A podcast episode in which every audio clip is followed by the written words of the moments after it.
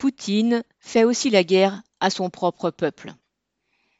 En lançant ses tanks et ses bombardiers sur l'Ukraine, Poutine a enfermé les habitants de Kiev, Kharkov, Mariupol et Odessa dans un étau de feu et de mort.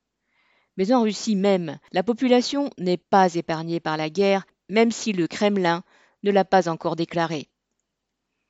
Dès le 25 février, les autorités russes ont promulgué des décrets restreignant un peu plus ce qu'il restait de liberté d'expression. La Douma, la Chambre des députés, vient d'interdire tout propos ou écrit attentatoire à la réputation de l'armée.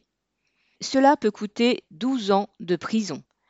La diffusion d'informations qualifiées de fausses sur l'opération militaire spéciale de Poutine, sa guerre en fait, vaut 3 ans de prison. Elle vaut 5 ans si des fonctionnaires ou des guillemets, groupes organisés sont impliqués, et jusqu'à 15 ans s'il s'ensuit des guillemets, conséquences graves. Apporter son soutien à des institutions ou à des personnes en Ukraine, où beaucoup de Russes ont de la famille, même par un don humanitaire, est considéré comme une guillemets, trahison de l'État. Le baillon et la prison. Les directions des grandes entreprises et des établissements d'enseignement ont fait allégeance aux maîtres du Kremlin. Elles affichent même les mesures qu'elles prennent contre ceux qui, en leur sein, rejettent la politique de Poutine. Citation Ce n'est pas le moment de nous diviser, mais de nous unir et de nous unir autour de notre président, a déclaré le porte-parole de Poutine. Ce message est martelé jusqu'à la nausée par les chaînes de télévision, où ne s'expriment que les hommes du pouvoir.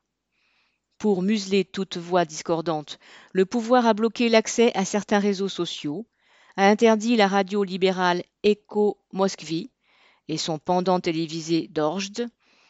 Quant au dernier journal anti-Poutine, Novaya Gazeta, qui ne paraît déjà pas tous les jours, il ne sort plus qu'avec de grands placards blancs à la place d'articles censurés.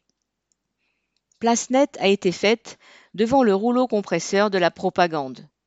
Il est ainsi plus difficile encore de contrer les mensonges du Kremlin, qui prétend secourir les russophones d'Ukraine auprès d'une population russe qui n'imaginait pas une telle guerre possible, une opinion que beaucoup n'hésitaient pas à exprimer encore récemment. Manifester malgré tout. La censure, l'interdiction de manifester, la menace de la répression et l'absence d'une opposition organisée au régime à plus forte raison du point de vue des intérêts des classes populaires, n'ont pas empêché des manifestations contre la guerre dans les grandes villes du pays. Malgré les risques encourus, dont le moindre est une entre guillemets condamnation administrative qui peut aller jusqu'à 20 jours de prison pour participation à un rassemblement illégal sur la voie publique, certains de ceux que cette guerre indigne tiennent à le crier haut et fort. Et ils sont assez nombreux pour qu'en deux semaines, il y ait eu déjà 15 000 arrestations. Les tabassages au poste de police, la perte de son travail ou l'interdiction de poursuivre ses études n'ont pas découragé ces manifestants. On a remarqué qu'il se trouvait parmi eux des jeunes, en nombre significatif, des lycéens, des étudiants, voire de jeunes travailleurs, qui, fin février encore, disaient que cette guerre ne serait pas la leur. Les jeunes du monde du travail ont des raisons de craindre de se retrouver aux premières loges si la guerre se poursuit. Certes, Poutine prétend n'expédier en Ukraine que des engagés, afin de rassurer les parents de conscrits.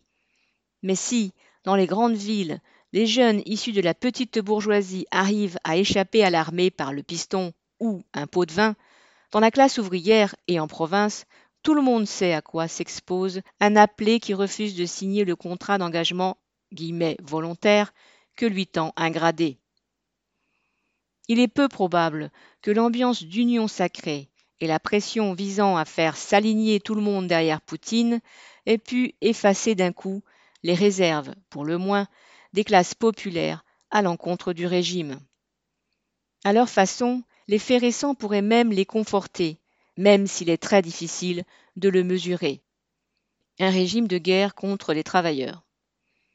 le pouvoir a saisi l'occasion de la discussion à la Douma sur la reconnaissance des républiques sécessionnistes du Donbass pour menacer de supprimer le treizième mois des travailleurs qui en ont un, au nom de l'effort collectif national à consentir.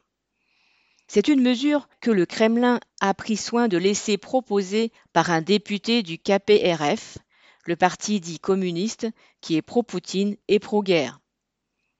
Le conflit a ainsi servi de prétexte à une nouvelle attaque contre la classe ouvrière. Le lien saute aussi aux yeux entre cette guerre et l'effondrement du rouble. Depuis le 22 février, la monnaie russe a perdu la moitié de sa valeur en dollars ou en euros. Du coup, de nombreux produits importés, quand ils n'ont pas disparu avec les sanctions occidentales, ont vu leur prix exploser sans que les salaires suivent. C'est le niveau de vie de dizaines de millions de travailleurs et de retraités qui s'effondre avec la guerre. L'emploi n'est pas mieux loti.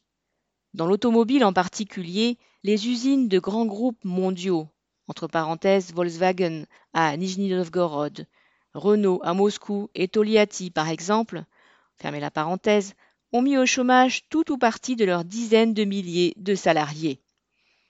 Leur direction argue des sanctions qui bloquent l'arrivée de composants et pièces détachées. Mais elle se garde bien de dire si et comment ce chômage technique sera indemnisé. À cela s'ajoute partout une mise au pas des travailleurs au nom de la défense de la patrie. Une grève contre un système qui faisait dépendre les salaires du cours du rouble vient d'avoir lieu dans l'industrie, chez Germont, au Tatarstan. La direction a préféré céder. On ne sait si de tels faits vont se répéter et si la contestation ouvrière pourrait s'étendre. Mais une chose est certaine, des réactions venant de la classe ouvrière seraient la meilleure chose qui puisse arriver pour faire cesser cette guerre fratricide et pour faire que cette guerre ne soit pas entre deux pays ou deux parties d'un même peuple, mais entre les exploités d'une part et leurs oppresseurs, leurs exploiteurs d'autre part, et cela quelle que soit leur nationalité. Pierre Lafitte.